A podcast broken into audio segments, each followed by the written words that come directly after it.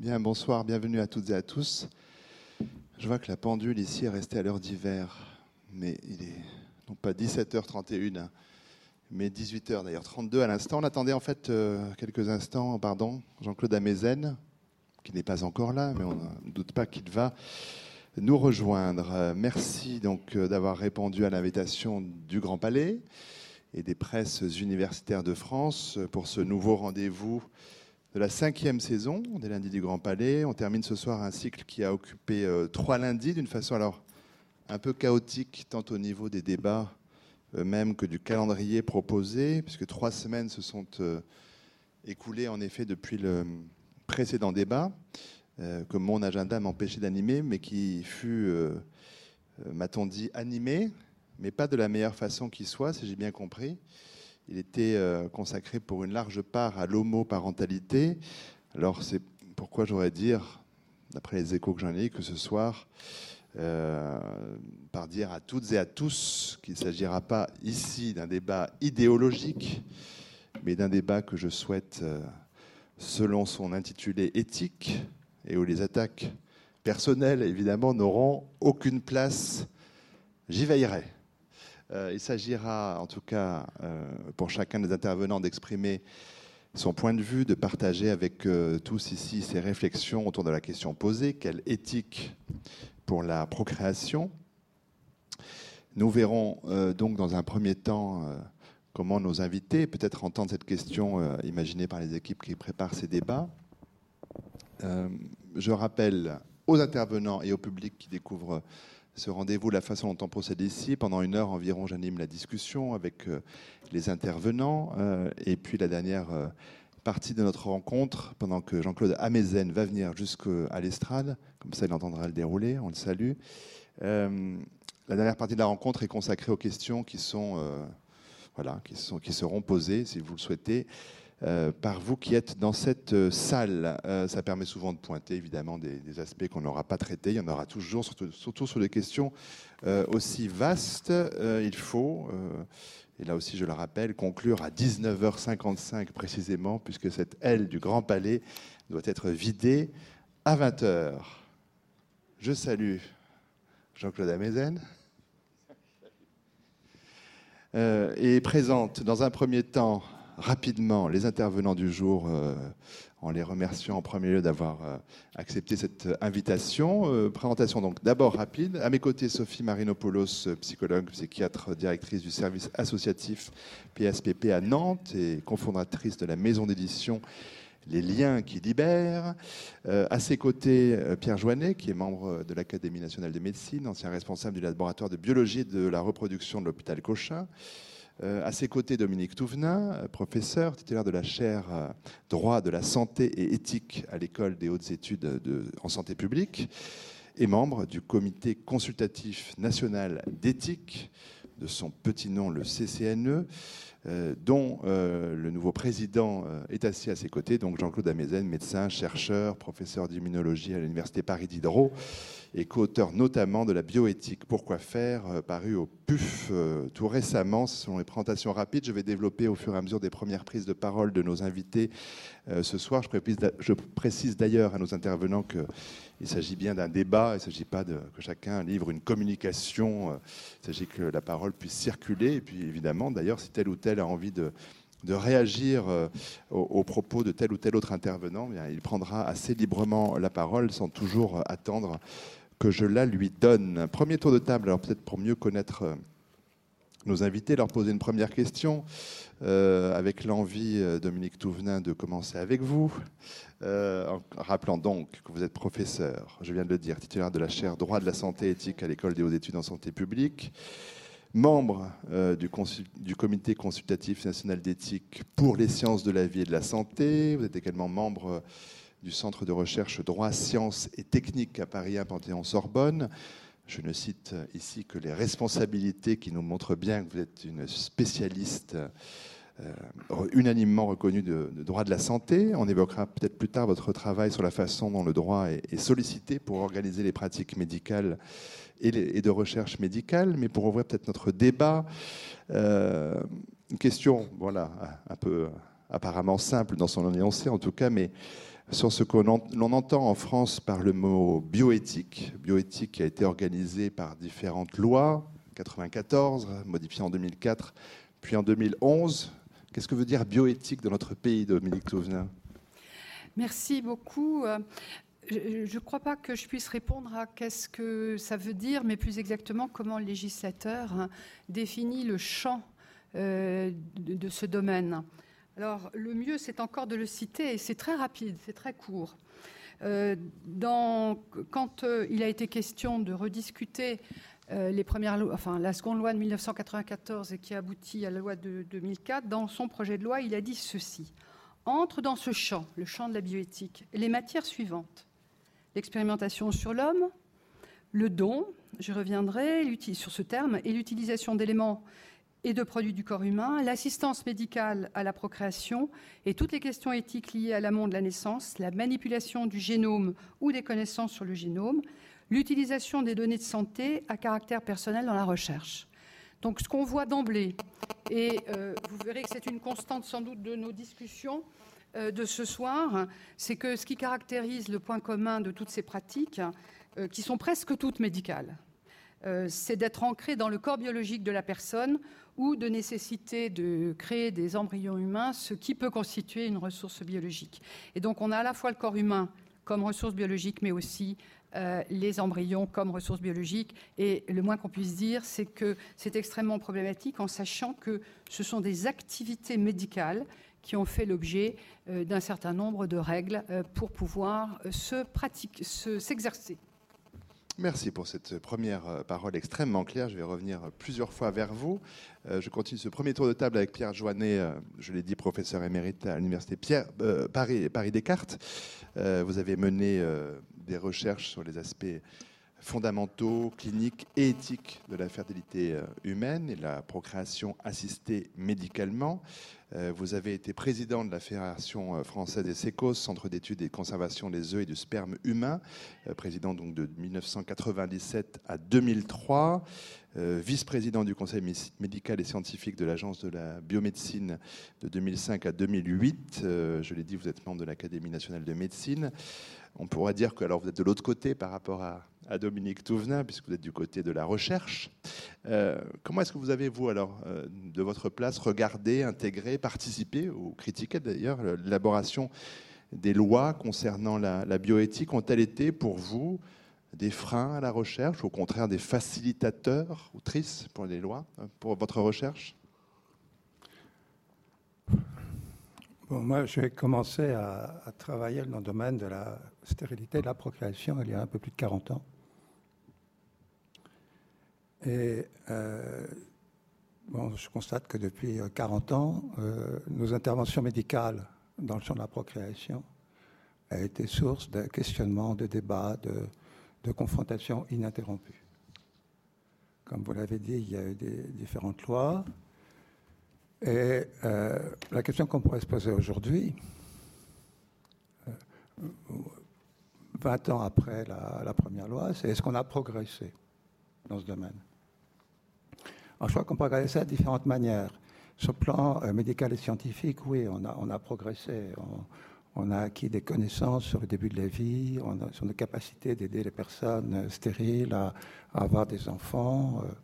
donc on a progressé. Sur le plan social, euh, les choses ont énormément évolué. Et je dirais que ce qui caractérise euh, pour moi cette évolution, c'est l'extraordinaire adhésion des personnes concernées à cette prise en charge médicale de leurs problèmes.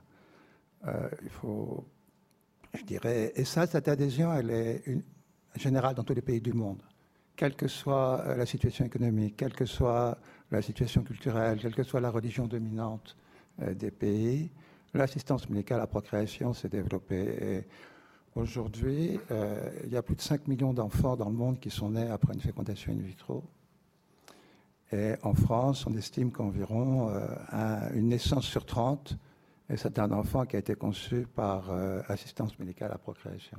Une sur 30, ça veut dire que près d'un enfant dans chaque classe de la maternelle la primaire bientôt, aura été conçue par assistance médicale à la procréation. Donc il y a vraiment un, mouvement de masse qui s'est fait. Alors maintenant, euh, j'ai un sentiment beaucoup plus mitigé en ce qui concerne euh, l'éventuelle progression qu'il aurait pu y avoir sur le plan éthique et sur le plan politique. je suis frappé par le fait que, alors qu'il y a eu beaucoup de questionnements, beaucoup de discussions, on est aujourd'hui dans une situation de, grande confusion et même, je dirais, de grande crispation sur euh, ces, questions-là. Et cette confusion, elle est pour moi très, très nette si on regarde la, euh, loi 2011, la dernière loi qui a, été votée. Et cette confusion, elle est à différents niveaux. C'est une, confusion entre ce qui devrait être du domaine de la médecine et ce qui est du domaine de l'éthique ou de la politique ou, des juristes. Bah, l'exemple, c'est euh, la disposition de la loi de 2011 qui a autorisé la vitrification des, des, ovocytes. La vitrification, c'est une technique de congélation qui faisait l'objet de controverses euh, dont l'étude avait été empêchée euh, par des interprétations, à mon avis, maladroites de certains fonctionnaires du ministère de la Santé qui avaient empêché que des études soient faites sur ce sujet. Et comme il y avait vraiment un intérêt à ce que la vitrification ovocytaire puisse être faite, ce sont les députés qui ont mis dans la loi que la vitrification des ovocytes était autorisée. Je trouve ça d'une absurdité incroyable. Euh, comment se fait-il que ce soit le Parlement d'un pays qui puisse dire qu'une technique médicale est autorisée? Ça n'existe pas pour le traitement du diabète, ça n'existe pas pour euh, d'autres traitements. Et inscrire ainsi une technique est une technique parmi d'autres dans la loi. Quel est le sens pour l'avenir? Euh, La loi dit que désormais, pour euh, euh, la, réviser, il faudra des états généraux. Donc s'il y a d'autres techniques demain de, de, conservation des ovocytes, par exemple, je ne sais pas, par la lyophilisation ou d'autres, il faudra une nouvelle loi, il faudra des états généraux voilà le, genre de confusion complètement absurde qu'il y a entre ce qui est du domaine médical et scientifique, c'est-à-dire la validation d'une nouvelle technique avec euh, euh, sa sécurité, son, son, innocuité, son efficacité, etc., et ce qui devrait être du domaine de l'éthique et du politique. Alors, vous avez il y a une autre confusion, et je ne veux pas trop prendre la parole, j'y reviendrai, qui me semble encore plus importante entre ce qui est l'éthique et le politique, où j'ai l'impression qu'aujourd'hui, euh, quand le politique n'arrive pas à prendre ses décisions, n'arrive pas à, mettre en œuvre ce qu'il devrait mettre en œuvre, il s'abrite derrière l'éthique et demande euh, à l'éthique de prendre la décision. Je crois qu'on a des exemples tout à fait euh, très, très nets euh, dans ce domaine, et je crois que ça crée, ça crée vraiment une difficulté aujourd'hui.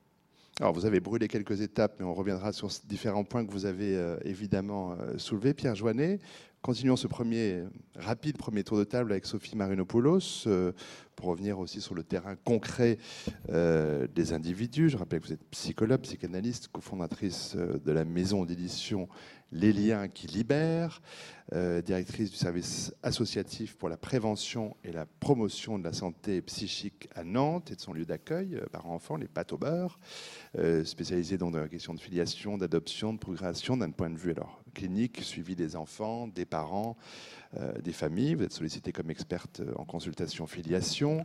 Vous avez longuement travaillé en maternité hein, pendant euh, 25 ans, oui, ou 26 peut-être.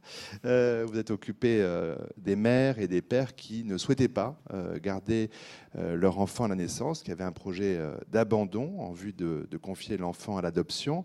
C'est un travail d'ailleurs que vous avez enrichi dans votre pratique dans d'autres pays que la France, notamment en Nouvelle-Zélande, en Polynésie, puis récemment en collaboration avec des orphelinats au, Burkina Faso. Euh, vous avez bien sûr euh, écrit de nombreux livres consacrés à ces questions, famille, maternité, enfance. vous avez été éditionné sur les questions que soulève la, PMA, on verra PMA, MP, on verra pour création médicalement assistée. Dans le grand public, c'est PMA hein, qui, qui, domine. votre regard, évidemment, votre expérience sont précieux ce soir. De quelle façon, alors pour revenir sur l'intitulé, à quel moment la question éthique, pourrait-on dire, puisque c'est notre sujet, euh, intervient dans votre pratique euh, clinique, Sophie Marinopoulos? Alors, il y a la, question éthique telle qu'on la, partage et telle que vous l'avez évoquée, qui, avec toute cette confusion, je crois qu'on peut parler de confusion euh, au niveau collectif, avec à la fois notre modernité qui nous, nous amène à courir, courir sans cesse, et en même temps une espèce de panique face à tout ce qui se présente à nous, qui fait qu'il y a des mécanismes de défense que l'on peut percevoir dans des plus des combats que des débats finalement, le plus souvent sur la place publique, avec des difficultés à penser. C'est une peut-être aujourd'hui une de nos problématiques, c'est qu'on est parti sur une dimension très binaire. On va être pour ou contre un certain nombre de sujets. C'est comme ça que c'est euh, médiatiquement exposé, mais on a bien du mal à prendre le temps de, cheminer vers toutes les questions que ça surgit. Alors, les enfants, quand je, vous ai eu euh, par euh, mail interposé, je vous ai dit que je finalement, euh, si je venais, c'était plus pour rappeler euh, comment les enfants questionnent euh, la naissance. Qu'est-ce qui fait que eux, leur éthique, c'est la question de la, valeur de leur vie. Qu'est-ce que, qu'est-ce qui fait finalement, qu'est-ce qui est la valeur de leur existence Comment ils la mettent en mouvement psychiquement c'est-à-dire comment le corps psychique, lui aussi, il est concerné par ces techniques et que bien souvent on oublie un petit peu peut-être de le solliciter. Euh, il y a à la fois bien entendu euh, la procréation qui est sur le versant euh, biologique de la filiation, mais il n'y a pas que la biologie, il n'y a pas que le versant biologique, il y a aussi la dimension psychique et je m'autoriserai en effet de parler de ce travail de finalement comment est-ce qu'on peut construire un enfant dans sa tête et peut-être envisager de le donner, de d'y renoncer pour qu'il aille dans une autre histoire. qu'est-ce que c'est que cette histoire-là? Est-ce qu'il y a du possible? Ou bien est-ce qu'il faut diaboliser d'emblée euh, ces situations? Les enfants nous apprennent, à nous les cliniciens de l'enfance, qu'ils peuvent penser sur beaucoup de choses. On a une grande malléabilité psychique, une capacité à cheminer vers ses propres origines, mais en même temps, il y a des fondamentaux. Si on devait reprendre les fondamentaux des enfants, un enfant peut se construire sur quelque chose qu'il ne connaît pas. L'inconnu, ça pourrait nous permettre de discuter sur l'anonymat, par exemple, grand sujet diabolisé. Donc on pourrait peut-être aussi voir comment eux, ils pensent ça. Est-ce que l'inconnu, ça permet d'ouvrir et de penser et de trouver des parents au bout ou pas? Euh, Ça, c'est une question euh, qui, qui les intéresse particulièrement. Par contre, ils ont du mal, et même ils sont souvent dans l'impasse, et parfois même on peut dire entravés, quand ils doivent se construire sur du faux. Le faux ne permet pas de penser. Donc voilà, c'est des choses comme ça que j'avais peut-être envie à certains moments de m'autoriser à introduire dans le débat de façon extrêmement sobre, avec toutes mes craintes que je vous ai dit euh, de la polémique qui m'avait fait sortir des débats jusqu'à maintenant. Bon, on va essayer effectivement de rester c'est mon souhait, je pense qu'il est partagé euh, dans, la, voilà, dans la liberté de parole et le respect des uns et des autres. Alors on va s'intéresser à un de vos auteurs, Sophie Marinopoulos, mais qui est aussi un auteur des presses universitaires de France, Jean-Claude Amezen, qui a en effet contribué euh, au PUF à ce volume que j'évoquais tout à l'heure, La bioéthique, pourquoi faire, euh, un livre anniversaire des 30 ans du Comité consultatif national d'éthique qui vient de sortir il y a un mois. Et également, Jean-Claude Amezen a publié récemment sur les épaules de Darwin, les bâtiments du temps, c'est une coédition euh, France Inter, Les Liens qui libèrent, euh, puisque je rappelle que nous sommes confrères, non pas en médecine, hélas, euh, Jean-Claude Amezen, mais en radio, puisque vous présentez l'émission hebdomadaire sur les épaules de Darwin, donc depuis 2010, le samedi, de 11h à midi, sur France Inter. par ailleurs, quand même, on peut rappeler que vous êtes aussi médecin et chercheur, professeur d'immunologie à l'Université Paris Diderot. Vos recherches depuis plus de 20 ans concernent l'origine des phénomènes d'autodestruction cellulaire au cours de l'évolution du vivant, du rôle de, la mort cellulaire programmée dans le développement des maladies. Euh, vous êtes également directeur du Centre d'études du vivant, euh, membre du Conseil scientifique du Collège international de philosophie. Vous avez donc été nommé en novembre 2012 président du Comité consultatif national d'éthique. Vous êtes également euh, président du Comité d'éthique et scientifique de la Fondation internationale de la recherche appliquée sur le handicap. Et puis vous avez présidé le comité d'éthique de l'INSERM de 2003 à 2011. Euh, alors, si l'on a lu les journaux récemment, on a pu comprendre que le président de la République euh, a demandé au CCNE un avis pour l'automne concernant, alors non pas la PMA, comme tout le monde le dit dans, le grand public, mais concernant l'AMP, l'assistance médicale à la procréation. Comment est-ce que vous entendez, vous, le, fait que pour le grand public, c'est la procréation médicalement assistée et dans les termes officiels, c'est l'assistance médicale à la procréation? Je crois que c'est intéressant. On, ne dit pas des maladies prévenues, on dit la prévention des maladies. C'est un peu la même chose. Quand on dit procréation médicalement assistée, c'est comme si la procréation était déjà là. Et donc, on, définit cette approche par ce que la médecine peut apporter à la, à la procréation et donc assistance médicale à la procréation. Voilà pour l'explication de texte. Euh, avant d'avancer dans le débat. Un petit, oui, une petite précision. Ah. Ce n'est pas le, président de la République qui nous a saisi. Le président de la République a saisi le comité consultatif national d'éthique en ce qui concerne la fin de vie.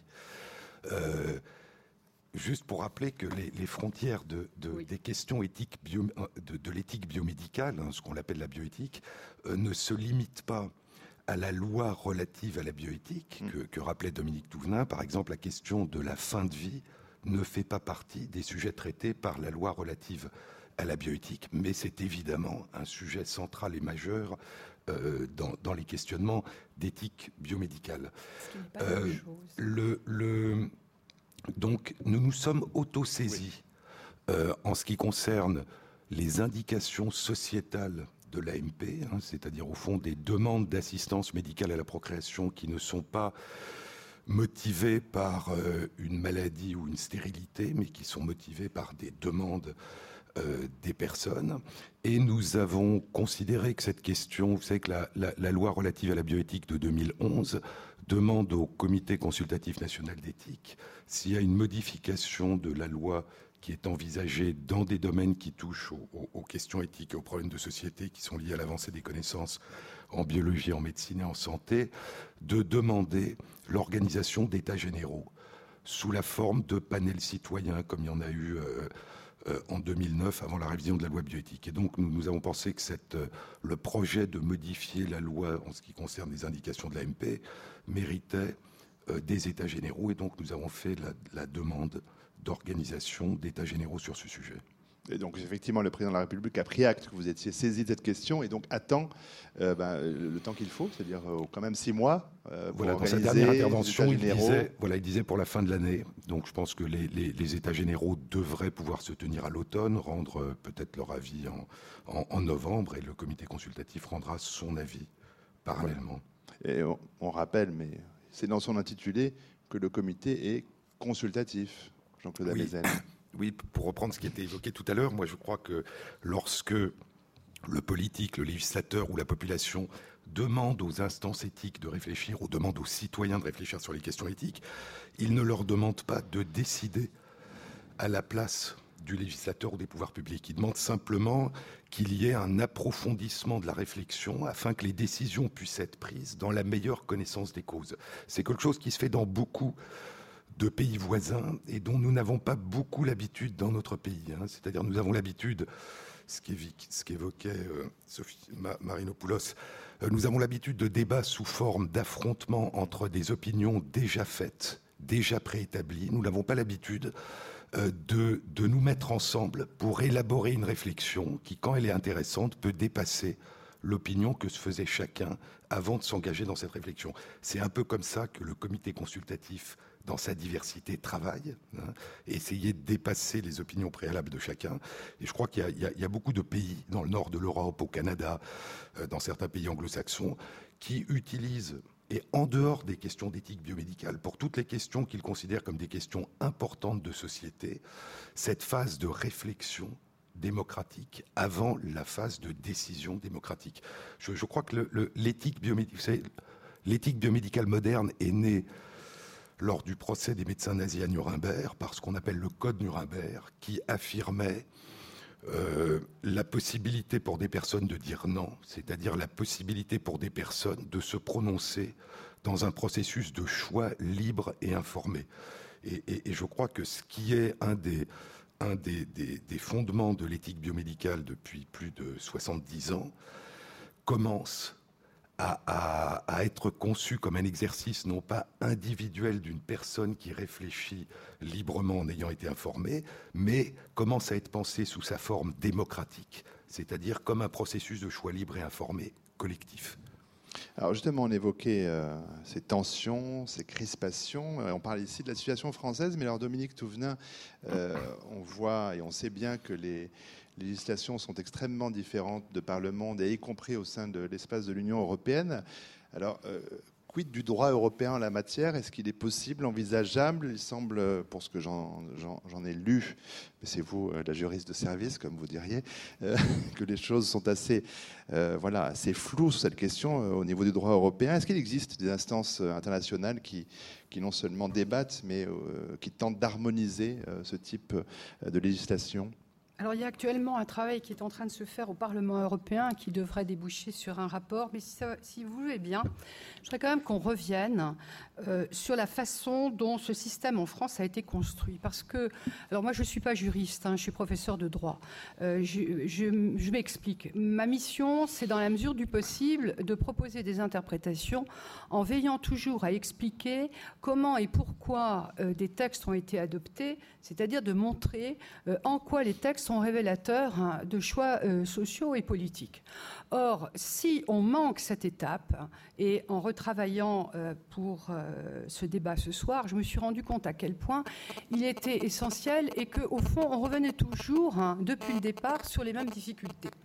Alors, la première chose, c'est que bioéthique et éthique biomédicale, c'est pas la même chose, et la fin de vie ne relève pas de la bioéthique. Elle relève d'une autre loi, et c'est pas un hasard pourquoi ce n'est pas un hasard? C'est parce que l'ensemble euh, des pratiques euh, qui sont régies par les lois de bioéthique ont toutes un même point commun. Elles se rattachent aux euh, éléments vivants, hein, aux, vivants humains. C'est-à-dire, ce n'est pas un hasard que l'Agence de la biomédecine ait à traiter l'ensemble de ces questions et de ces éléments. Et, mais surtout, et c'est pour ça que c'est si complexe et qu'il a fallu ériger des règles, c'est que ce sont des pratiques médicales qui nécessitent d'obtenir un certain nombre d'éléments dans un intérêt qui n'est pas celui du patient, ce qui, je le rappelle, contredit complètement euh, le système et les valeurs euh, sur lesquelles sont fondées la médecine. Alors, il s'est passé ceci. Et euh, il y a des positions de gauche, il y a des positions de droite pour faire vite. Or, ces lois, chaque fois pratiquement, ont été portées par un gouvernement de gauche et entre-temps, la majorité a changé. Or, quand on prend euh, le euh, premier euh, corps de règle tel qu'il est construit, on a des principes généraux qui n'ont pas changé, sur lesquels je reviendrai. Mais on a par ailleurs un corps de règles qui s'inscrit dans le Code de la santé publique parce qu'il régit de nouvelles activités médicales, qui sans ces lois n'auraient pas eu de légitimité et aucune pratique professionnelle, c'est pas propre aux médecins, mais encore plus pour les médecins, ne peut fonctionner sans la reconnaissance de la légitimité. Or, cette légitimité, elle s'est construite par exception à euh, des principes. Ça, c'est un problème de fond. Et ensuite, au départ, il y avait un seul corps de règles qui listait l'ensemble des éléments. Et euh, les, éléments nécessaires pour faire un enfant étaient absolument mis sur le même plan que les organes et le reste. Le Sénat intervient dans ce débat et dit, et c'est le point de départ, et on est toujours encore en train de discuter de ces questions euh, qui reviennent en boucle, on ne peut pas traiter la question de la façon de pouvoir faire des enfants en passant par des embryons in vitro euh, de manière identique à des éléments du corps humain. Donc, le Sénat va sortir ces dispositions de cet ensemble générique d'éléments euh, biologiques pour les transposer, parce qu'il n'y a pas de hasard dans la construction, pour les transposer dans un livre qui, quant à lui, concerne la protection de la famille et de l'enfant. Et on va avoir une discussion récurrente que l'on retrouve notamment à propos des recherches sur l'embryon. Il n'est pas envisageable de traiter l'embryon de la même façon que les éléments du corps humain, parce que effectivement un embryon est susceptible de, euh, donner naissance à un enfant. Et euh, là, euh, on a une construction qui, en France, s'explique de la façon suivante. Ni j'approuve ni je désapprouve. Ce que je trouve intéressant, c'est de donner des éléments de compréhension du système. C'est que c'est une pratique, l'assistance médicale à la procréation. Au départ, dans le projet de loi, ça s'appelait procréation médicalement assistée. Et c'était pas un hasard. Et si on l'a appelé assistance médicale à la procréation, c'est effectivement pour mettre l'accent sur le fait que c'était une pratique dont on fixait des règles. Les règles, c'est quoi? C'est que pour pouvoir avoir des enfants euh, dans la reproduction, Il faut un élément masculin, un élément féminin. Hein. on ne sait pas faire autrement. Bon. Et à partir de là, euh, c'est la légitimité de la pratique est fondée sur euh, l'activité médicale qui est en capacité de répondre à la détresse d'un couple. Or, ce concept de détresse, il vient pas euh, de n'importe où. Il vient de l'IVG.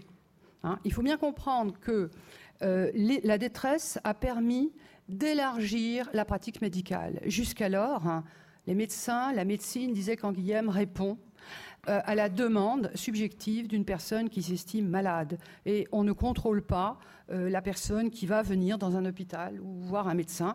On va s'occuper d'elle, on la soigne. Tandis que là, il faudra des conditions.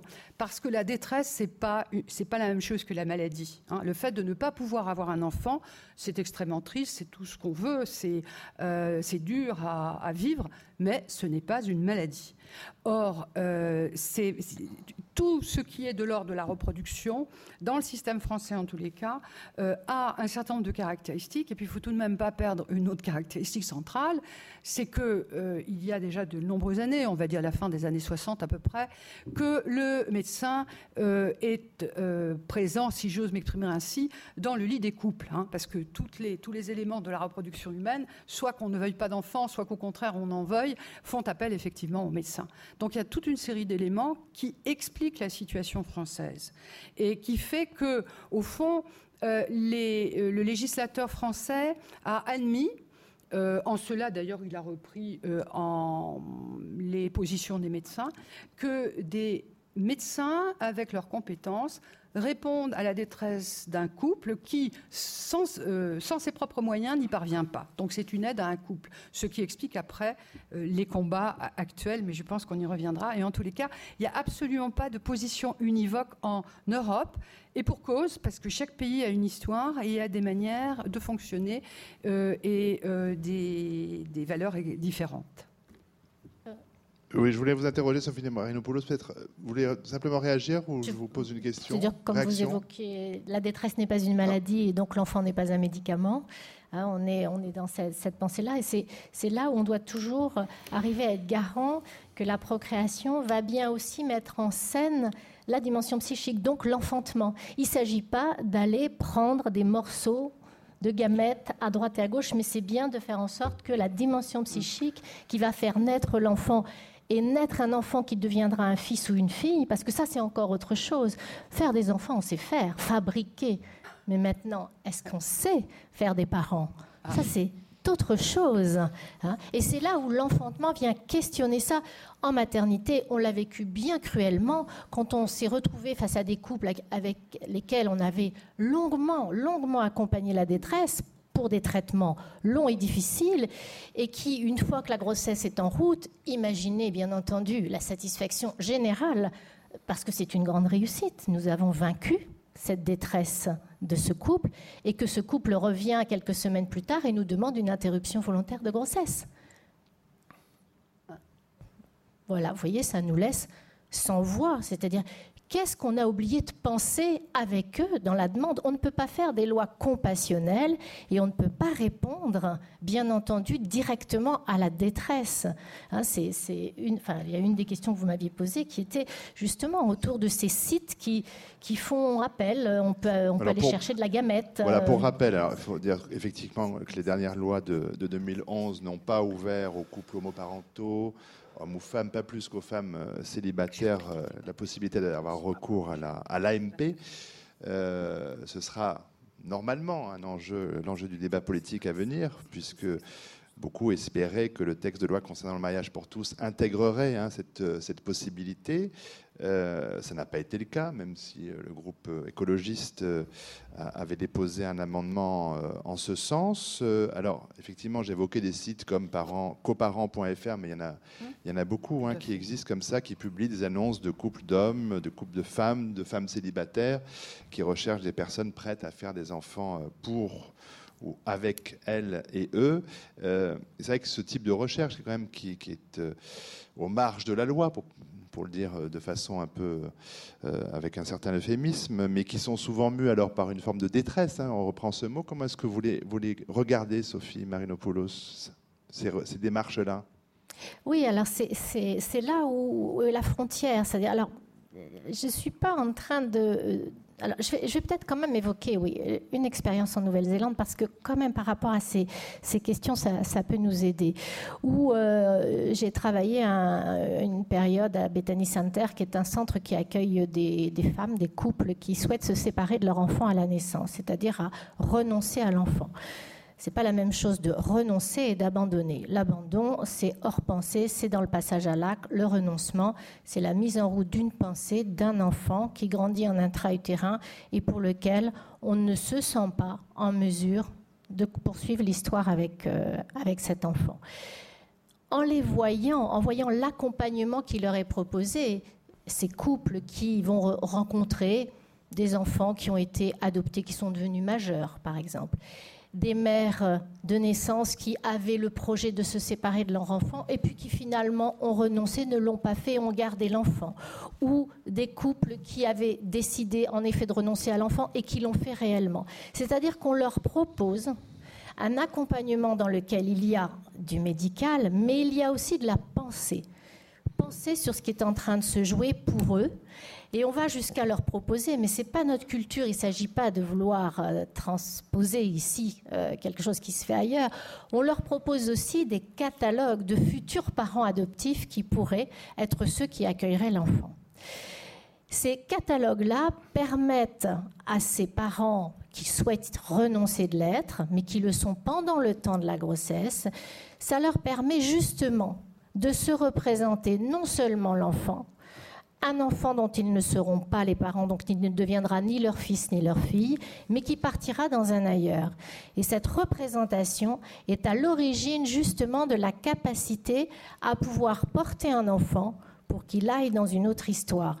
Ni secret, ni entrave psychique, et comme l'anonymat n'existe pas dans ce pays et que les enfants sont remis directement par les parents de naissance aux futurs parents, donc appelés parents adoptifs, chez notaire, il y a une scène qui m'avait beaucoup marqué et qui ne cesse de, m'interpeller et de m'aider aussi à penser sur ces situations.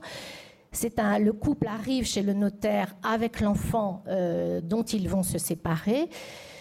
À ce moment-là, le couple adoptif arrive, la mère adoptive va vers la mère de naissance, la prend dans les bras, la reconnaissant dans un regard femme à femme, puis dans un deuxième temps va se tourner vers l'enfant qui va devenir son fils ou sa fille, euh, si c'était une fille ou un garçon, là c'était un petit garçon.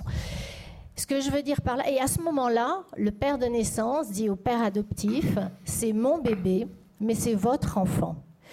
Donc, on voit comment dans cette construction particulière, on a bien eu la passation d'un enfant qui a changé d'histoire, poursuivi avec d'autres parents. Donc, la, question euh, centrale est, ils ont réussi à faire de cette histoire une histoire qui peut se parler et qui va permettre à l'enfant de s'originer dans le désir parental, le désir de ses nouveaux parents, qui eux sont là pour la vie avec lui. Donc il y a, des, questions à poser autour de cette aptitude justement à penser, à penser la filiation. Et là, on est bien dans une inscription filiative, ce qui n'est pas du tout la même chose que d'aller sur le net et d'aller commander. Et en effet, est-ce que l'enfant est un objet de possession ou bien un sujet en devenir. Hein. Hein. Alors j'emprunte cette, euh, cette, bifurcation importante. Euh, je reviendrai sur la question de la législation dans, un instant, mais euh, pour donner la parole à nouveau à Pierre Joannet, en tant qu'ancien président de la Fédération nationale des sécos, puisque notamment j'ai lu il y, a, il y, a, quelque temps un, un, article qui donnait la parole à des membres d'une association qui s'appelle Procréation médicalement anonyme PMA, euh, et qui, euh, dont les membres disaient que savoir que les, euh, qu'un sécos détenait le secret de leurs origines génétiques était le secret de leur identité, qu'elle était inscrite quelque part dans un dossier, mais qu'elle leur était interdite d'accès, était une forme, là je les cite, hein, une forme de torture psychologique. comment est-ce que vous, percevez, vous, voilà, cette question-là, ces demandes-là, cette question de, de l'anonymat, Pierre Joannet euh, l'anonymat, c'est un de ces sujets dont on discute depuis 40 ans. Et malgré tous les débats et toutes les décisions, apparemment on recommence, puisqu'il y a eu un débat très très important sur le sujet, je trouve très, très approfondi dans, la société, parmi les professionnels, aussi chez les politiques, avant la révision de la loi de 2011, qui a abouti à un choix. Et puis j'ai l'impression que le Comité consultatif national et éthique souhaiterait à nouveau euh, euh, discuter de cette question. Vous allez me, le dire ou pas, alors qu'il n'y a même pas deux ans, euh, il y a déjà eu tout un débat, etc. Donc c'est un débat infini. Mais moi, je, alors cette question d'anonymat, je dirais premièrement une chose, c'est que moi en tant que médecin, je n'ai pas à décider si le don, doit être anonyme ou pas. Je ne pense pas que ce soit un problème médical. Hmm. Hein, c'est un problème de la société, c'est un problème de, filiation, c'est un problème de, de, relations interpersonnelles entre le donneur, les parents, les enfants, etc. Et ce n'est pas un problème strictement médical. Donc, euh, moi, en tant que médecin, la seule chose que j'ai, c'est un peu d'expérience pour avoir euh, accompagné des personnes qui avaient des enfants comme ça depuis 40 ans, puisque le, le SECOS où je travaillais a été créé en 73. Donc, euh, on va fêter les 40 ans des SECOS cette année.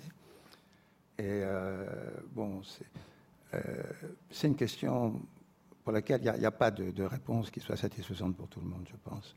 De ce point de vue, moi, je, rebondirais sur ce que Mme Marinopoulos disait, qui me semble assez important. C'est-à-dire que si on a failli quelque part dans tout ce qu'on a fait depuis 40 ans, j'ai l'impression que c'est dans cet accompagnement des personnes. C'est-à-dire qu'on les a aidés à avoir des enfants, et peut-être qu'on ne les a pas suffisamment accompagnés, quelle que soit leur situation, quel que soit leur questionnement, quelles que soient les difficultés qu'ils rencontraient, ou on ne leur a pas proposé, et quand je dis on, c'est peut-être les médecins, mais ce n'est pas forcément que les médecins, ça peut être beaucoup d'autres personnes, ça peut être des psychologues, ça peut être des assistantes sociales, ça peut être un tas de personnes. C'est-à-dire que les personnes qui sont dans ces une démarche de parenté un peu différente, il faut le dire, hein, puisque quand on procrée de cette manière, ça questionne beaucoup. On leur a pas offert la possibilité de pouvoir euh, rencontrer des gens qui pourraient être en écho à leur questionnement, les aider à avancer, etc. Et c'est là peut-être où on n'a pas été euh, très très bon depuis 40 ans et où je crois que maintenant il y a une prise de conscience euh, parmi les professionnels, et je sais qu'elle a lieu dans les sécos, pour permettre cet accompagnement de manière beaucoup plus attentive. À cette aventure qui est non seulement de procréer, mais ensuite, comme vous le disiez, de faire un enfant et de traverser toutes ces étapes qui sont complexes, puisque vous le disiez, il y a l'enfant qu'on crée par, dans sa tête, hein, quelquefois en fantasme, et puis après, euh, il y a l'existence de l'enfant, il faut renoncer à ces fantasmes pour que cet enfant puisse euh, avoir son identité, se développer, etc. Donc, Bon, c'est peut-être un point sur lequel on n'a pas été, euh, on n'a pas été très, très, très bon. Maintenant, euh, il faudrait dire deux choses par rapport à ce qui s'est dit. C'est que premièrement, le mot détresse me gêne. Bien sûr, il y a des personnes qui n'arrivent pas à avoir d'enfants, qui sont stériles, peuvent être en détresse. Mais je veux dire qu'il ne faut pas non plus penser que toutes les personnes qui sont confrontées à ces situations ne vivent que dans la détresse. Moi, dans, mon expérience, euh, d'avoir rencontré beaucoup de personnes, il y en a certaines qui étaient en détresse, mais pas toutes. Et je dirais que ce qui est plus caractérisé pour moi les, personnes, c'était, je dirais, la, euh, leur souffrance, qui n'était pas forcément une détresse, et une souffrance qui, reposait souvent sur une frustration, mm-hmm. qui était celle de euh, vouloir un enfant et pas pouvoir réussir à, à procréer naturellement comme tout le monde c'est-à-dire avoir une espèce d'handicap, hein, cette fertilité qui ne s'exprimait pas et euh, qui ne se manifestait pas par une souffrance physique, mais ce qui manifestait par une souffrance psychique énorme. Et, il fallait dépasser cette frustration, cette souffrance, pour euh, aller vers ces techniques, puis quelquefois pour procréer grâce à un tiers d'honneur. Et je dirais que ce qui me semble marquant, ce n'est pas la technique elle-même c'est la stérilité. C'est cette. En plus, cette stérilité qui a une connotation souvent très péjorative dans la société, hein, telle qu'elle est, telle est véhiculée euh, dans la, dans la pensée commune. Et euh, un homme ne peut pas dire facilement qu'il est stérile, ne peut pas s'afficher comme stérile. Un homme peut, dire qu'il a un cancer, un homme peut dire qu'il est diabétique, mais euh, dire qu'il est stérile avec toute la confusion sur sa sexualité, sa puissance, etc., c'est très compliqué. Mais j'ai rencontré des, des, personnes qui avaient recours à des, à des, dons de sperme, par exemple, qui n'étaient pas du tout en détresse, qui étaient dans la joie, au contraire. Et c'est une expérience toute petite, mais qui pour moi a beaucoup de signification. C'est quand on a aidé des, couples à avoir des enfants par don de sperme, parce que l'homme était un transsexuel c'est-à-dire un, homme qui avait été femme une période de sa vie, qui euh, avait changé euh, physiquement et civilement, puisqu'il était homme, il avait changé d'état civil, qui vivait en couple avec une femme, qui souhaitait avoir un enfant et qui faisait appel à nous pour euh, avoir cet enfant. Et ce qui m'a frappé chez ces hommes-là, c'est qu'il n'y avait pas cette frustration. Il n'y avait pas cette, vous pourrez appeler cette détresse, parce que ils n'étaient pas stériles. Euh, ils avaient été femmes, bien sûr, ils ne pouvaient pas avoir d'enfants. Et au contraire, pouvoir procréer grâce à un don de sperme, ce n'était que, de la joie et du bénéfice. Euh, pas, euh, ils, ne compensaient pas quelque chose qui leur avait manqué à travers la, stérilité. Donc, le, mot détresse me, me, déplaît pas. Et alors, bon, pour terminer, peut-être, je ne sais pas si ça permet de rebondir sur ce que disait Jean-Claude Amessen tout à l'heure, puisque c'est un des sujets je qui, qui, nous préoccupe, c'est celui des indications sociétales, et qui, et qui, nous concerne vraiment, et qui est à l'ordre du jour. Ce que je voudrais savoir, c'est qu'est-ce que vous entendez précisément par indication sociétale? Parce que, pour moi, euh, et surtout en référence à ce que nous connaissons, à ce que nous avons pratiqué euh, depuis des dizaines d'années, qui sont ces, ces, assistances médicales à la procréation pour indication médicale, euh, les indications sociétales, pour moi, ne se réduisent pas euh, à l'aide à la procréation de couples de même sexe, par exemple. Il y a beaucoup d'autres situations qui peuvent exister.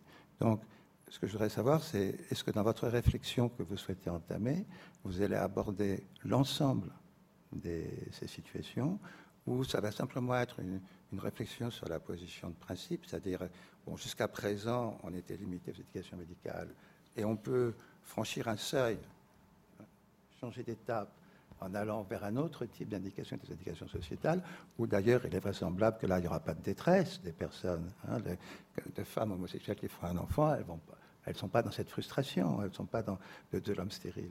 Donc, qu'est-ce que vous entendez précisément par indication sociétale et quel champ vous souhaitez donner à la réflexion qui va se développer sur ce thème? Bon, je, je, non, mais je voulais, du coup, je, effectivement, je voulais rebondir sur le fait que vous étonniez que deux ans après, on, on remette, si je puis dire, sur le tapis la question de l'anonymat, c'est peut-être justement, euh, et c'est ce qu'évoquait Dominique Touvenet tout à l'heure, que les, moments politiques ne sont pas les mêmes, ça pose d'autres questions sur la façon dont on, légifère euh, dans notre pays. Beaucoup ont évoqué un rendez-vous manqué en 2011 entre justement la médecine et, les changements sociétaux. Est-ce que c'est, voilà, c'est aussi une autre façon de poser la, même question, mais vous pouvez répondre directement à la très bonne question de Pierre Joannet. Oui, alors. Je réponds à votre question. Quelques points. Ce que, vous disiez tout à l'heure sur l'accompagnement, sur l'écoute, sur le dialogue, euh, sur la prise en compte de la situation singulière de chacun, je crois que c'est en effet essentiel. Mais c'est un des problèmes essentiels dans notre médecine, hein, où les actes techniques tendent de plus en plus à remplacer le dialogue, l'écoute, la prise en compte de la singularité des personnes. Et donc, entre actes techniques et réglementation, il y a, quelque chose qui, qui manque et, que ça soit dans les situations d'assistance médicale à procréation ou d'une manière générale dans l'exercice de la médecine, c'est en effet quelque chose d'extrêmement important à la prise en compte euh, de, la personne. Le, le, deuxième point, mais vous l'évoquiez, hein, euh, euh, c'est pas tant la détresse qui est l'indication actuelle de l'assistance médicale à procréation, c'est une cause médicale qui empêche le fait d'enfanter, qui évidemment cause une souffrance ou en tout cas une demande et un désir, et c'est à cette demande que répond actuellement la médecine. Hein, donc c'est ce qui définit aujourd'hui les indications avec une forme frontière, parce qu'il y a toujours des, des formes frontières, qui est l'âge de la stérilité physiologique. Et il est évident que quand l'âge de la stérilité physiologique approche, on n'est plus tellement dans une situation de maladie, on est dans une situation de, de, problèmes où la, où la physiologie croise la pathologie. Euh, un autre point peut-être euh, sur, sur, le, sur la, la dimension européenne. Hein, je crois que, encore une fois, dans ce domaine, comme dans le domaine de la recherche sur l'embryon, comme dans le domaine de l'anonymat du don de gamètes, comme dans le domaine de la recherche de paternité par test génétique à la demande de quelqu'un, euh, comme dans le domaine de l'euthanasie ou de l'assistance au suicide, on s'aperçoit que l'Europe a été construite, ce qui n'est pas le cas d'un certain nombre de pays dans le monde, sur le respect de principes communs euh, de, respect de la personne, et que dans le cadre de ces principes des respects des droits fondamentaux des personnes, sur lesquels veillent la Cour européenne de justice et la Cour européenne des droits de l'homme, eh bien, il y a des façons différentes, voire contradictoires, d'aborder ces questions. Et donc, on voit que ce ne sont pas des questions pour lesquelles la réponse va de soi. Hein, il y a des domaines dans lesquels les pratiques européennes sont, sont identiques. Ça ne va pas de soi. Et je crois que si ça ne va pas de soi, ça demande de savoir que lorsqu'on choisit telle ou telle démarche, ça n'est pas forcément parce que elle est évidente, c'est parce qu'on a décidé de le faire, encore une fois, en toute connaissance de cause. Et je crois que dans ce domaine, euh, écouter nos voisins, moi je suis frappé quand, on a des réunions, on a deux, réunions par an avec les comités d'éthique de, l'Europe, on a une réunion par an avec les, comités d'éthique de la plupart des pays dans le monde. On a des réunions plus fréquentes avec certains comités avec lesquels on a tissé des relations comme le comité allemand et le comité anglais. La diversité, non pas des réponses, on les connaît, les réponses, c'est autorisé, c'est interdit dans le pays, mais des réflexions qui accompagnent ces réponses différentes est extrêmement riche et on comprend mieux la complexité des enjeux lorsqu'on entend nos voisins nous expliquer pourquoi ils ont posé les questions différemment, pourquoi ils ont réfléchi différemment. Et donc ce qui me frappe, c'est que lorsque nous avons des débats sur ces questions d'éthique biomédicale, en général nous parlons de nos voisins, mais nous ne leur demandons pas de venir nous parler. Et, je crois qu'on enrichirait nos, débats de société si on demandait, ne serait-ce qu'à des membres de, de comités d'éthique européens, qui ne sont d'ailleurs pas toujours en phase avec la législation de leur pays, ce qui est le cas par exemple du comité d'éthique, du comité consultatif national d'éthique depuis son premier avis il y a 29 ans sur la recherche sur l'embryon, qui jusqu'à aujourd'hui n'a jamais été en phase, ou plutôt le législateur n'a jamais été en phase avec ses multiples avis de son domaine. Donc comprendre comment nos voisins réfléchissent, posent les problèmes, pourquoi ils choisissent éventuellement des solutions différentes, je crois est quelque chose qui peut nous aider à, au fond, à mieux nous informer. À chaque fois qu'on parle de choix libre et informé, plus l'information est large et mieux on peut choisir, encore une fois, en toute connaissance de cause. Euh, dans, ce cadre-là, en effet, ce que nous souhaitons aborder, hein, on est en train de commencer à l'aborder, c'est ce qu'on appelle les indications sociétales de l'assistance médicale à la procréation. Donc ces indications sont extrêmement larges. Elles comprennent par exemple la demande d'une femme seule. Parlons pas de couple. Une femme voudrait que la médecine l'aide à avoir un enfant. Est-ce que c'est un problème médical? Non. Est-ce que la médecine doit répondre à sa demande? C'est toute la question. Et je crois que cette question est d'autant plus importante et pose des questions complexes et de frontières qu'elle pose une question très générale. Est-ce que la médecine, indépendamment de l'assistance médicale à la procréation, doit répondre à des demandes qui ne sont pas justifiées par ce qu'on appelle des maladies? Et on voit par exemple dans le domaine des neurosciences commencer à se profiler des demandes. Hein, j'aimerais avoir plus de mémoire, j'aimerais euh, euh, euh, modifier mon humeur, où la médecine se trouve confrontée à la question de savoir si elle doit ou pas intervenir, non pas pour prévenir ou traiter une maladie, mais pour répondre aux souhaits des personnes. Donc je crois que c'est une question vraiment très générale. Elle se pose à la fois dans le cadre de l'AMP, mais elle se pose d'une manière beaucoup plus large, avec des questions qui en effet donnent à l'anonymat du don une autre euh, connotation, hein, parce que si le système de, de parenté n'est pas le même, à ce moment rattaché au donneur peut avoir une autre signification, avec des questions aussi qui se posent dans d'autres pays, qui sont vous savez, les actes médicaux sont remboursés par l'assurance maladie. Si l'indication n'est pas médicale mais sociétale, c'est pas l'assurance maladie qui doit rembourser. Est-ce qu'on doit créer à ce moment une autre forme de prise en charge par la collectivité Ou est-ce qu'on doit décider, comme en Grande-Bretagne par exemple, qui a des indications sociétales larges pour l'assistance médicale à procréation, que ce n'est pas un problème de santé publique, que c'est autorisé, mais que c'est aux personnes de payer si elles en ont les moyens. Et à ce moment, on crée une discrimination par l'argent. Et donc il y, a vraiment des, des, questions multiples qui, je dirais, sont des questions qui touchent à, la procréation, qui touchent à, l'enfant, mais qui touchent aussi au rôle qu'une société veut voir la médecine tenir, ce qui implique à la fois, je dirais, les médecins et ce qui implique aussi euh, la société. Et je crois qu'on le voit dans d'autres domaines, comme je le disais aujourd'hui, euh, que, que, que l'AMP. Jusqu'à aujourd'hui, à ma connaissance, le seul domaine dans lequel la médecine s'est engagée dans des indications qui ne visent pas à corriger une maladie, c'est la chirurgie esthétique.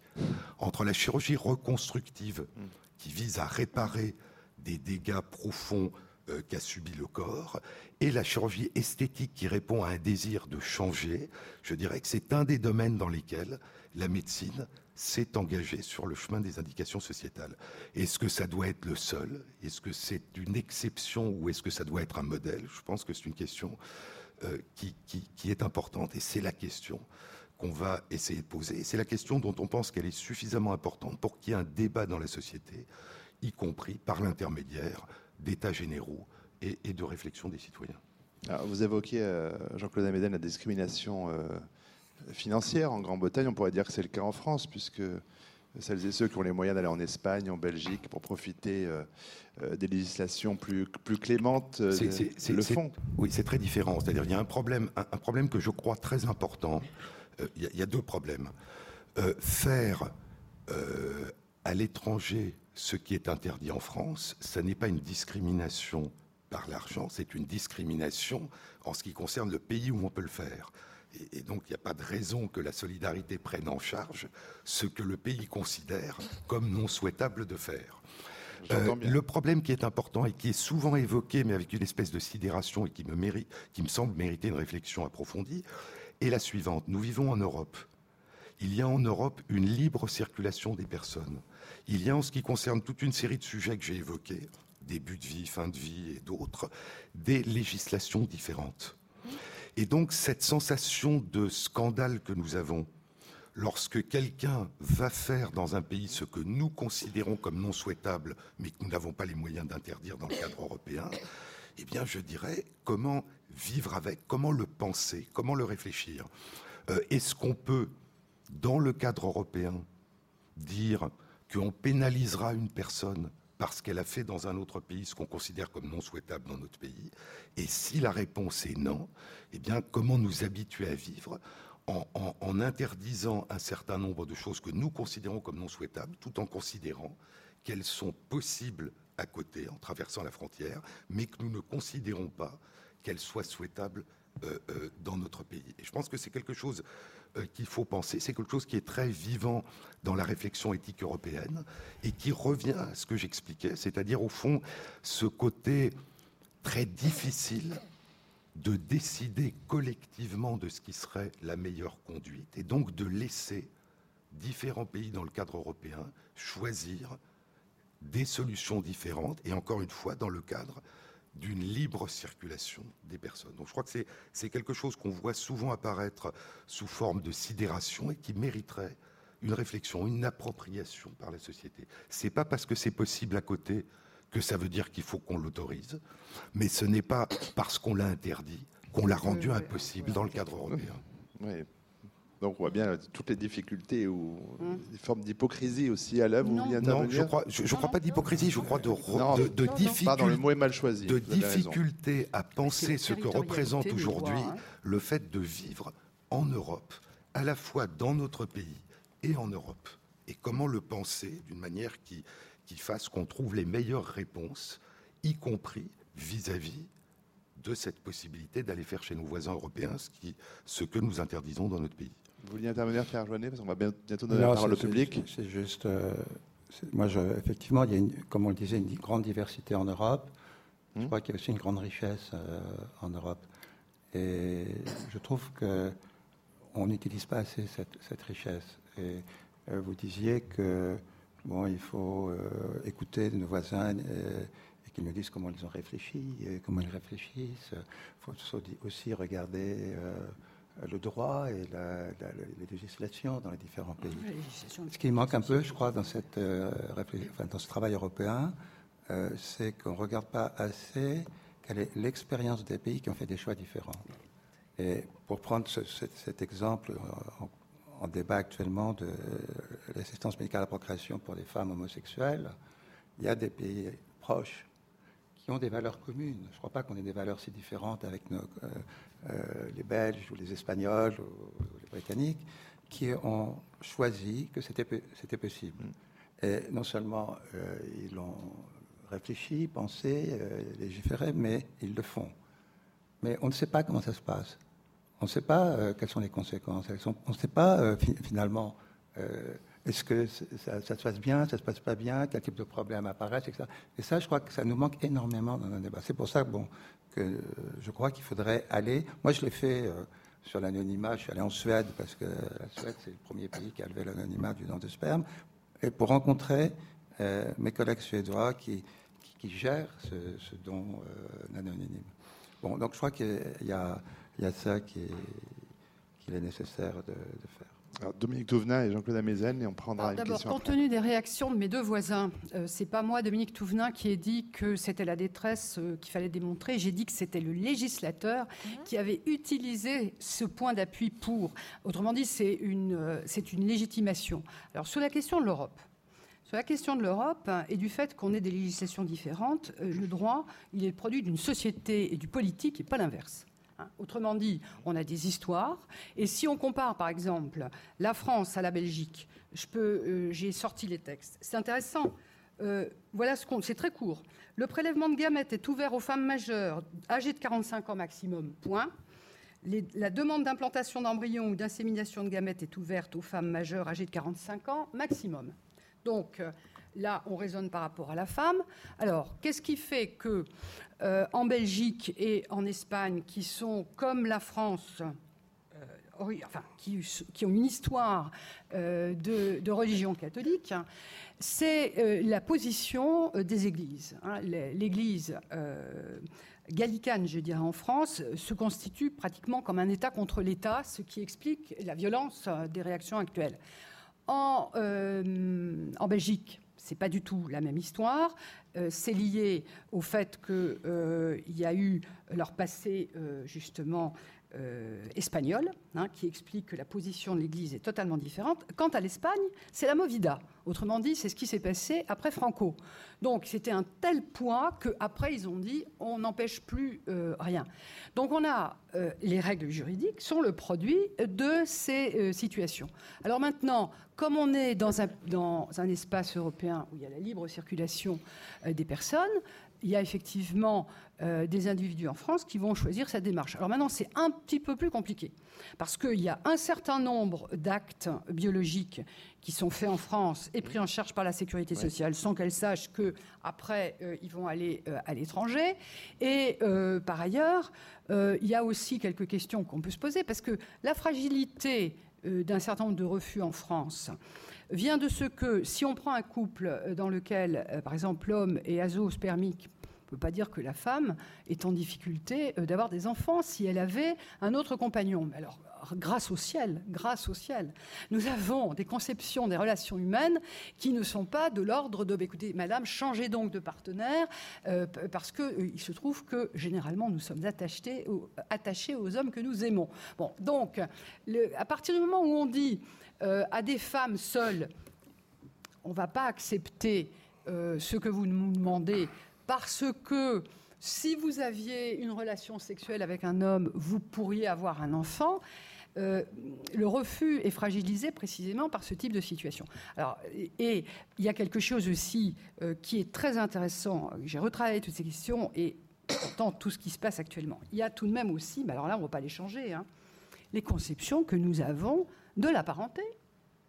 Euh, j'ai été extrêmement frappée par euh, un article de Florence Dupont que j'ai trouvé tout à fait remarquable dans Le Monde. Effectivement, je n'avais pas fait attention que dans les manifestations de ceux euh, qui sont opposés au mariage pour tous, il y avait effectivement sur, enfin, un peu partout. Donc, on voit, alors maintenant je l'ai vu, une, une, femme plus petite que l'homme, bien entendu, qui tient une petite fille avec des couettes, et puis un monsieur qui est plus grand et qui tient un petit garçon. Et on voit bien que il y a euh, c'est mes enfants. Et c'est mes enfants parce que je suis sûre que c'est moi qui les ai reproduits. Et je vous invite à lire euh, quelque chose d'absolument remarquable. Ce sont des écrits de Lévi-Strauss et il y en a deux. Je me suis dit, ça résumerait euh, toute la discussion qu'on peut avoir ce soir. Nous sommes tous des cannibales. Pourquoi nous sommes tous des cannibales? Parce qu'on a besoin d'aller chercher des éléments du corps. Ici, c'est des gamètes.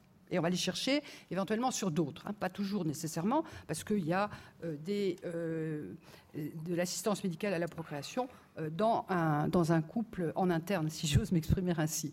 Et puis, il y a l'autre élément, c'est que on pourrait très bien admettre que euh, la personne, l'homme qui permet euh, l'existence de cet enfant, soit connu. Seulement, voilà, c'est que nos conceptions de la parenté ne sont pas tout à fait celles-là. Mais peut-être que, peut-être que les choses évolueront après tout dans 500 ans, mais on ne sera plus là pour en parler.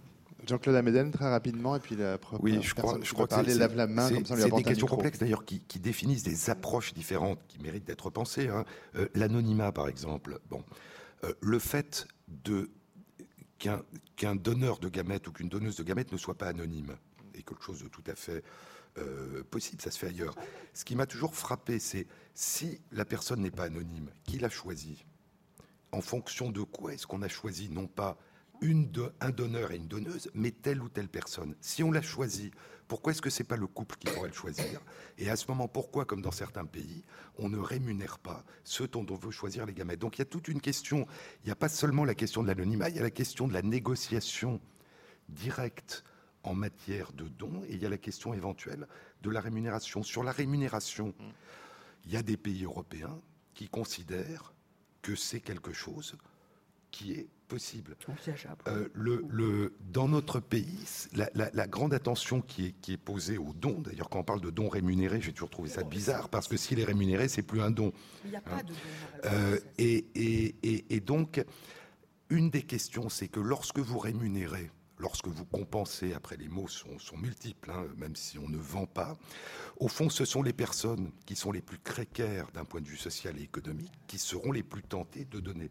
Et si un système de solidarité, parce que notre système de santé est solidaire, repose sur la contribution sélective de ceux qui sont les plus fragiles, ça pose un problème éthique. Donc vous voyez que suivant l'angle par lequel on aborde les questions, j'allais dire, on, on découvre des problèmes dont le retentissement peut être assez éloigné de, de, de, la, je dirais, de la manière dont il se pose euh, euh, spontanément. Et moi, ce qui me frappe dans, dans, beaucoup de pays dans lesquels il y a rémunération ou compensation, c'est que lorsque les études sont faites, eh bien, comme par hasard, le niveau socio-économique ou culturel des personnes qui sont les donneurs est inférieur à, ceux, à celui de ceux qui sont les receveurs. Et donc on construit d'une certaine façon un système de santé inégalitaire qui est d'autant plus inégalitaire que les personnes les plus vulnérables sont ceux qui, d'une manière générale, ont le plus de difficultés d'accéder elles-mêmes aux soins. Juste, oui, j'ai droit à deux phrases. Donc, je voulais juste dire que, anonymat ou pas anonymat, dans la situation où il y a un donneur et un receveur, il faudra que le receveur ait toute la capacité psychique à transformer la gamète donnée en gamète psychique. C'est-à-dire qu'à un moment, il faudra bien qu'il fasse comme si comme si c'était sa gamète, de façon à ce que cet enfant devienne son fils ou sa fille. S'il ne peut pas le faire, l'enfant ne pourra pas s'inscrire dans cette histoire-là. On, risque bien entendu l'impasse à ce moment-là et on sait à quel point euh, la quête des origines s'inscrira alors. Euh, juste un petit mot, je crois que ça dépend aussi, juste un mot de la manière dont une société, là encore ça demande de l'information et de la réflexion, considère le lien génétique. Lorsque l'on a tendance, qui est le cas de notre société et d'autres, de surévaluer ce qui est de l'ordre de la transmission génétique, eh bien, la place du donneur ou de la donneuse de gamètes risque d'être démesurée. Donc, comment trouver aussi la juste place hein, C'est quelque chose qui est, qui est important. Alors, pardon, avec un peu de retard, parole possible pour le public. Qui le veut, lève la main. Sinon, j'ai évidemment une foule d'autres questions euh, à poser à nos intervenants. Voilà, on va vous donner un micro. Madame Bonsoir euh, à tous. Pardon. Euh, moi, ce que la question euh, des lois de bioéthique, c'est vrai qu'elle a, ça été un peu débattu, même beaucoup. Je ne sais pas, les, on n'a pas su les conséquences que ça pouvait avoir dans le public, puisqu'il a été fort peu consulté, parce qu'à ma connaissance, pour la révision, il y a eu trois États généraux dans trois villes de France qui ont réuni à chaque fois 17 citoyens. Donc, je ne sais pas, Monsieur Amezen, comment vous allez euh, organiser les prochains États généraux et sur quel sujet ils interviendront. Mais pour moi, il y a la confusion est que dans euh, c'est pour tous les domaines, mais dans la procréation ici, il y a une séparation entre ce qui concerne la recherche scientifique, qui doit avoir toute sa liberté et qui ne doit pas être légiférée.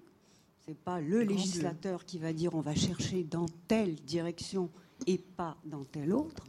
Ce qui peut et qui doit être, avec tous les débats nécessaires, démocratiques et tous les moyens qu'on peut se donner, c'est les applications de ce que l'on trouve. Comment on peut l'appliquer dans la société? Parce que pour moi, la recherche sur l'embryon humain ne fait pas partie d'un débat qui devrait être légiféré, puisque la recherche fait partie, c'est comme n'importe quelle autre recherche, elle doit pouvoir s'exprimer. Elle est suffisamment, il y a suffisamment de possibilité d'encadrer les recherches. D'ailleurs, ça a toujours été fait. Il n'y aurait jamais eu de procréation médicalement assistée si on n'avait pas fait de recherche sur l'embryon humain il y a fort longtemps. Euh, Donc, et, et, pour améliorer la procréation médicalement assistée, il est nécessaire de poursuivre cette recherche. peut-être question, question double. Peut-être peut-être un, un, tout petit mot. Ce ne sont pas des lois de bioéthique la réflexion éthique n'est pas d'ordre décisionnel, c'est une réflexion qui avance en permanence comme la recherche. Ce sont des lois relatives à la bioéthique, concernant la bioéthique. Hein. c'est. Deuxième chose, les États généraux. Comme vous le disiez, il n'y a eu que trois panels de citoyens, mais je pense que la diffusion de la réflexion a été relativement modeste. D'ailleurs, dans le rapport des États généraux de 2009, si vous voulez voir exactement ce que les citoyens verbatim ont dit, il faut aller à la dernière annexe, l'annexe 9 du rapport, et c'est là que vous le trouverez. Les citoyens, par exemple, le saviez-vous, ont proposé une autorisation de la recherche sur les embryons à partir du moment où il y avait abandon de projet parental. Les citoyens, vous parliez tout à l'heure du mariage pour tous, sont évidemment pas posé la question du mariage qui est un, contrat civil et qui n'est pas une question d'éthique biomédicale, mais ont demandé aux législateurs de voter une loi qui permettrait l'adoption des enfants par les couples, tous les couples de même sexe ou de sexe différent. Donc vous voyez, ces questions qui sont abordées aujourd'hui dans le cadre de la, de la de, la loi sur le mariage pour tous, au fond, très peu de personnes savent que lors des États généraux de bioéthique de 2009, les citoyens se sont, ont réfléchi et se sont prononcés sur cette question de l'adoption avec euh, un avis positif. Enfin, les citoyens. Le, un, panel citoyen qui a réfléchi.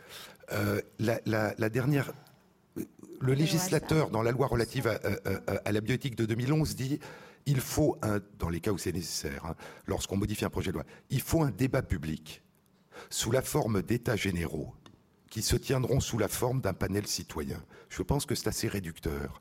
Les panels citoyens sont de très bons moyens de réflexion, mais un débat public ou des états généraux doivent sans doute dépasser ce cadre et faire appel à, une partie beaucoup plus large de la population. Dernier point sur la recherche, ça n'est pas simplement les applications de la recherche qui demandent à être régulées d'un point de vue des problèmes éthiques qui posent, c'est la manière dont la recherche se fait. Encore une fois, la naissance de l'éthique biomédicale moderne est née de cette question, non pas des applications, mais du déni des droits et de la vie des personnes qu'on faisait participer à la recherche sans leur demander leur avis. Donc à partir de ce qui a été une sidération, un scandale, et qui a amené à la naissance de, l'éthique biomédicale moderne, la question devient, dans toute une série d'autres configurations, que considérons-nous comme souhaitable de faire pendant qu'on cherche quelque chose de légitime, toutes les questions et toutes les recherches sont a priori légitimes lorsqu'elles sont, lorsqu'elles sont bonnes et rationnelles. Euh, mais la question des moyens, est-ce que ces recherches vont porter atteinte à des droits de personnes est une question importante. Et c'est pour ça que tous les pays, d'ailleurs, quelle que soit la décision qu'ils ont prise, ont légiféré. Et l'Angleterre, par exemple la Grande-Bretagne, qui autorise la création d'embryons à seule visée de recherche, ou ce qu'on appelle le clonage euh, à visée de recherche, a légiféré. Elle n'a pas dit aux chercheurs, faites ce que vous voulez. Les, les Anglais ont réfléchi et ont mis en place une législation. Donc je crois que la question de l'articulation entre l'interrogation éthique et les décisions ensuite législatives est quelque chose d'important. Monsieur Moi, je me pose des questions à propos des montages symboliques dont Madame a parlé, là, ce que font les enfants, puis d'ailleurs les adultes aussi, et y compris dans toutes les situations, y compris la plus classique, effectivement, un père, une mère à la maison, bah, il y a toujours du montage symbolique à faire pour l'enfant. Bon, d'accord. Mais cela dit, je me pose la question est-ce que, est-ce que toutes les situations permettent ce, montage, ces montages symboliques, ces bricolages, disons symboliques, façon, c'est pas péjoratif. Hein, tous les, je pense que bon, tous les montages symboliques sont des bricolages, mais est-ce que toutes les situations permettent toutes les configurations, vous voulez dire? Oui, toutes les configurations, si vous voulez, oui, permettent euh, un bricolage, disons un, un, montage symbolique pour, pour se constituer, etc. Ou est-ce qu'il n'y a pas quand même des, configurations qui vont Enfin, dans lesquelles les montages en question vont être quand même beaucoup plus fragiles et beaucoup plus euh, problématique, disons. Alors, oui, il y a des situations qui sont fragilisantes, quelle que soit d'ailleurs la constitution familiale et parentale. Hein. Soyons capables de le reconnaître déjà. Hein. faire taire les enfants en disant euh, que tout le monde va très très bien, ça me paraît aujourd'hui assez attaquant pour l'enfance. Ce que j'évoquais et ce que j'ai évoqué à plusieurs reprises, c'est qu'il me semblait qu'on pourrait essayer de maintenir et de préserver la naissance des enfants. Les enfants naissent d'un couple hétérosexuel, du masculin et du féminin, dans la différence des générations et dans la différence du mort et du vivant. Il faut être vivant pour fabriquer des enfants. Ça, c'est leur naissance, on va dire, ce qui les inscrit. Et puis, il y a autre chose. Il y a ceux qui veulent s'inscrire parents auprès de l'enfant. Où là, en effet, il faut que ce soit, euh, il faut qu'ils puissent se raconter leur propre histoire. Alors, être parent, oui, il y a des situations où un enfant peut être élevé par sa mère et la compagne de sa mère. Mais il n'est pas né de deux mamans. Ce n'est pas du tout la même chose. On peut soutenir un enfant dans son récit de vie euh, quand, euh, par exemple, il va raconter dans la cour de l'école euh, qu'il a deux papas. Bon, tu veux dire quoi, deux papas ben, Mon papa, il a un amoureux. Les autres enfants peuvent en effet euh, se moquer de lui et lui tomber dessus et, mm. et, on peut reprendre avec les enfants. Oui, ça te fait rire chez toi, c'est pas comme ça peut-être. Peut-être que papa est amoureux de maman chez toi. Lui, tu vois, il te raconte que chez lui, c'est pas pareil. Mais si l'enfant dit qu'il est né de deux papas, on n'est pas dans une histoire crédible. elle n'est pas, elle n'est pas narrable. Et en effet, là, on voit l'impasse. Donc, c'était une proposition que j'avais qui était de protégeons, soyons dans la protection de l'enfance et de la protection du récit originaire. Et en effet, essayons, essayons puisque nous changeons. On ne va pas faire comme si on ne changeait pas. C'est totalement ridicule, mais essayons de penser autour de bah, le statut du parent. Est-ce est qu'on peut pas Mais est-ce qu'il faut annuler l'enfant dans, ses besoins fondamentaux et dans sa construction psychique parce que les parents ont des demandes et les adultes ont des demandes et qu'ils nous demandent de répondre à tous leurs désirs? Il y a des désirs qui rendent fous. Alors Pierre Joannet, rapidement, parce qu'on a encore deux questions à prendre. Peu de temps, pardon. À propos de ce que vous évoquez, ce montage, c'est-à-dire comment l'enfant se construit, et comment il peut développer son identité, euh, il y, a, deux niveaux en fait. Il y a celui que vous évoquez, c'est-à-dire qu'il va être le résultat euh, d'adultes qui ont décidé qu'ils allaient le prendre en charge, le, créer éventuellement, le prendre en charge, etc. Et les, relations qui vont s'établir entre l'enfant et etc. Mais il y a un autre niveau très important pour, que ça marche plus ou moins bien. Et euh, ça, ce sont les anthropologues qui nous l'apprennent, comme François Héritier par exemple, qui dit que tout est concevable, tout est possible à partir du moment où les sociétés concernées acceptent eh ce type de situation. Ah, Et je crois que cette, dimension sociétale est, essentielle. C'est-à-dire que l'enfant, il n'est pas euh, euh, hors euh, de la société. Moi, beaucoup de, tout à l'heure, on évoquait l'anonymat. Bon, en fait, le principal problème, c'est pas l'anonymat, c'est le secret. C'est-à-dire que, comme vous le disiez, c'est le mensonge qui est pénalisant pour l'enfant, qu'il ne sache pas comment il a été conçu, qu'il ne connaisse pas mm. son histoire. Et moi, beaucoup des couples que j'ai rencontrés et qui ne souhaitaient pas dire à l'enfant comment elle avait été conçue, c'est pas parce qu'ils n'avaient pas envie de lui dire, c'est parce qu'ils avaient peur mm. des réactions de l'extérieur, qu'ils avaient peur des réactions de l'entourage. Parce que la société n'est pas prête à regarder ses enfants comme des enfants comme les autres.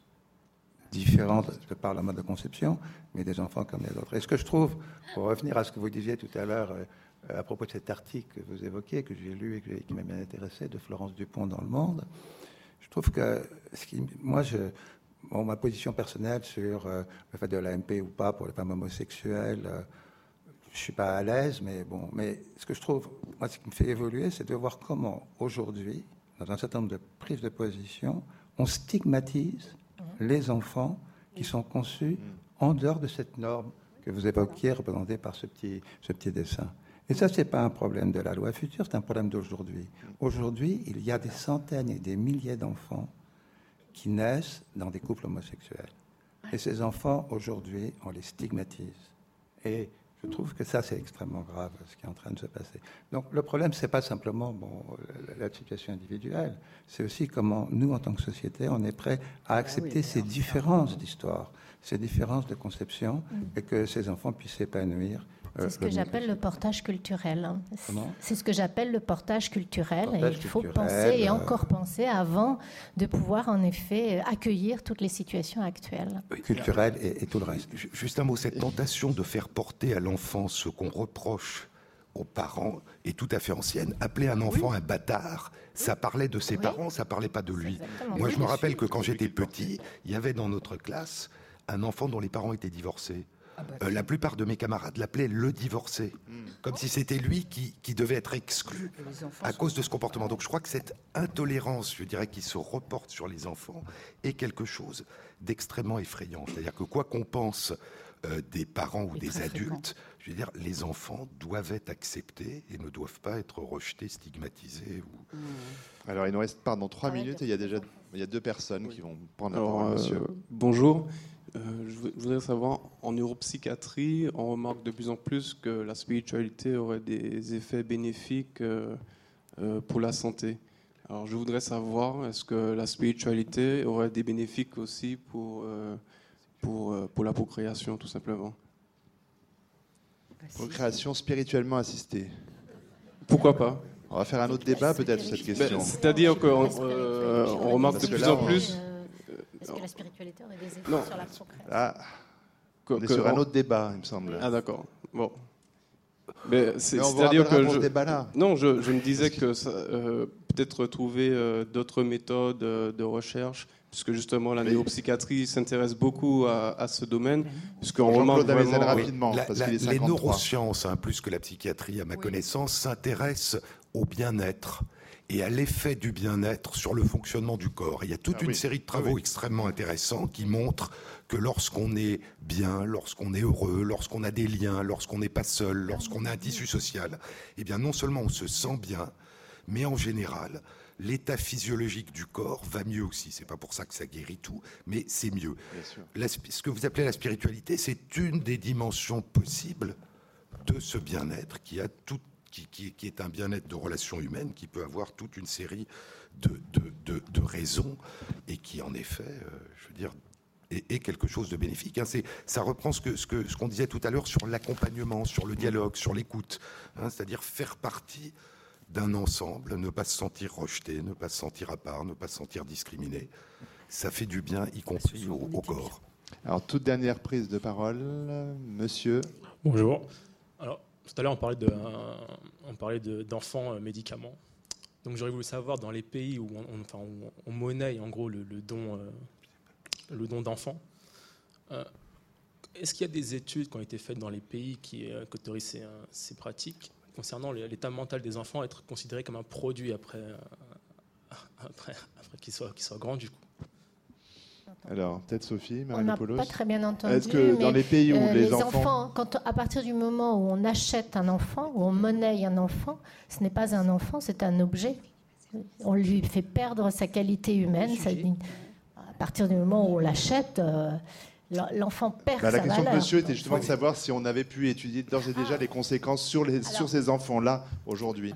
Moi, je crois. Bon, d'abord, c'est pas médicament, hein, ça, ça, ça, ça n'arrive. Ce que, ce Oui, que là, vous- c'est Si, si, c'est aussi médical. Parce que si on, si on, si on monnaie Ah, le on don, si on monnaie le don, par exemple, en. GPA, par exemple, premièrement. enfin, Oui, mais, oui, mais ça, je veux dire, c'est c'est pas un enfant médicament. Ce que vous voulez dire, c'est. Alors, en général, ce qui, est, ce qui est monnayé, c'est Non, des- la, c'est la mère. Je suis d'accord, c'est la Hein, prestation. et donc, la indirectement, question, c'est- et donc la la question, gestation. c'est la gestation pour autrui Ouais. qui pose des problèmes d'instrumentalisation majeurs, hein, que ça soit sous forme de, de, je dirais, de rémunération ou pas, mais, en général, dans tous les pays où ça existe, ça n'est pas l'enfant pour lequel euh, euh, c'est pas l'enfant qu'on achète, c'est la mère qu'on paye pour qu'elle le porte et qu'elle le donne. Mais c'est un peu indirect quand même. C'est un peu indirect du coup, vu que l'enfant il naît par, euh, par monétisation, mercantilisation. S'il naît, il se dit que, je- en gros, il a été payé aussi. Enfin, il n'a pas été payé Non. directement, mais on a payé pour sa création. On est d'accord.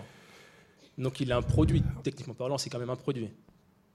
Mais- C'est pas sûr que les parents considèrent Si- comme ça. hein. Dernière réponse. Si les, Jean-Claude si les Mézard. pa- oui, si les parents payent, comme dans certains pays par exemple, pour les donneurs de gamètes, c'est pas pour c'est pas pour cette raison qu'on considère que l'enfant a été acheté. Donc je pense que ce qui est important, c'est qui on paye. Le problème de l'instrumentalisation possible de la gestation pour autrui, qui existe d'ailleurs à, à grande échelle dans certains pays comme l'Inde ou, ou- ou l'Ukraine, euh, c'est le problème de l'instrumentalisation de la femme qui va porter l'enfant et qui va le donner. Et y a, on, a rendu un avis il y a, deux ans et demi, le, le Comité consultatif national d'éthique a rendu un avis en 2010 dans lequel justement ces problèmes sont évoqués et l'avis négatif du comité en ce qui concerne la gestation pour autrui tient essentiellement à ce risque d'instrumentalisation de la mère. D'accord Juste, Oui, enfin, c'est pas juste comme les pour- trafics pour d'enfants. On s'arrête, pardon monsieur, parce qu'il est 18h57 et pardon, il faut vraiment respecter voilà. les horaires des gens qui travaillent dans le Grand Palais, des services de sécurité qui ont besoin de rentrer chez eux. Donc c'est dans leur respect aussi que je dois, pardon, vous interrompre. En remerciant évidemment les quatre intervenants ce soir et le public qui a assisté à cette rencontre. Merci à tous.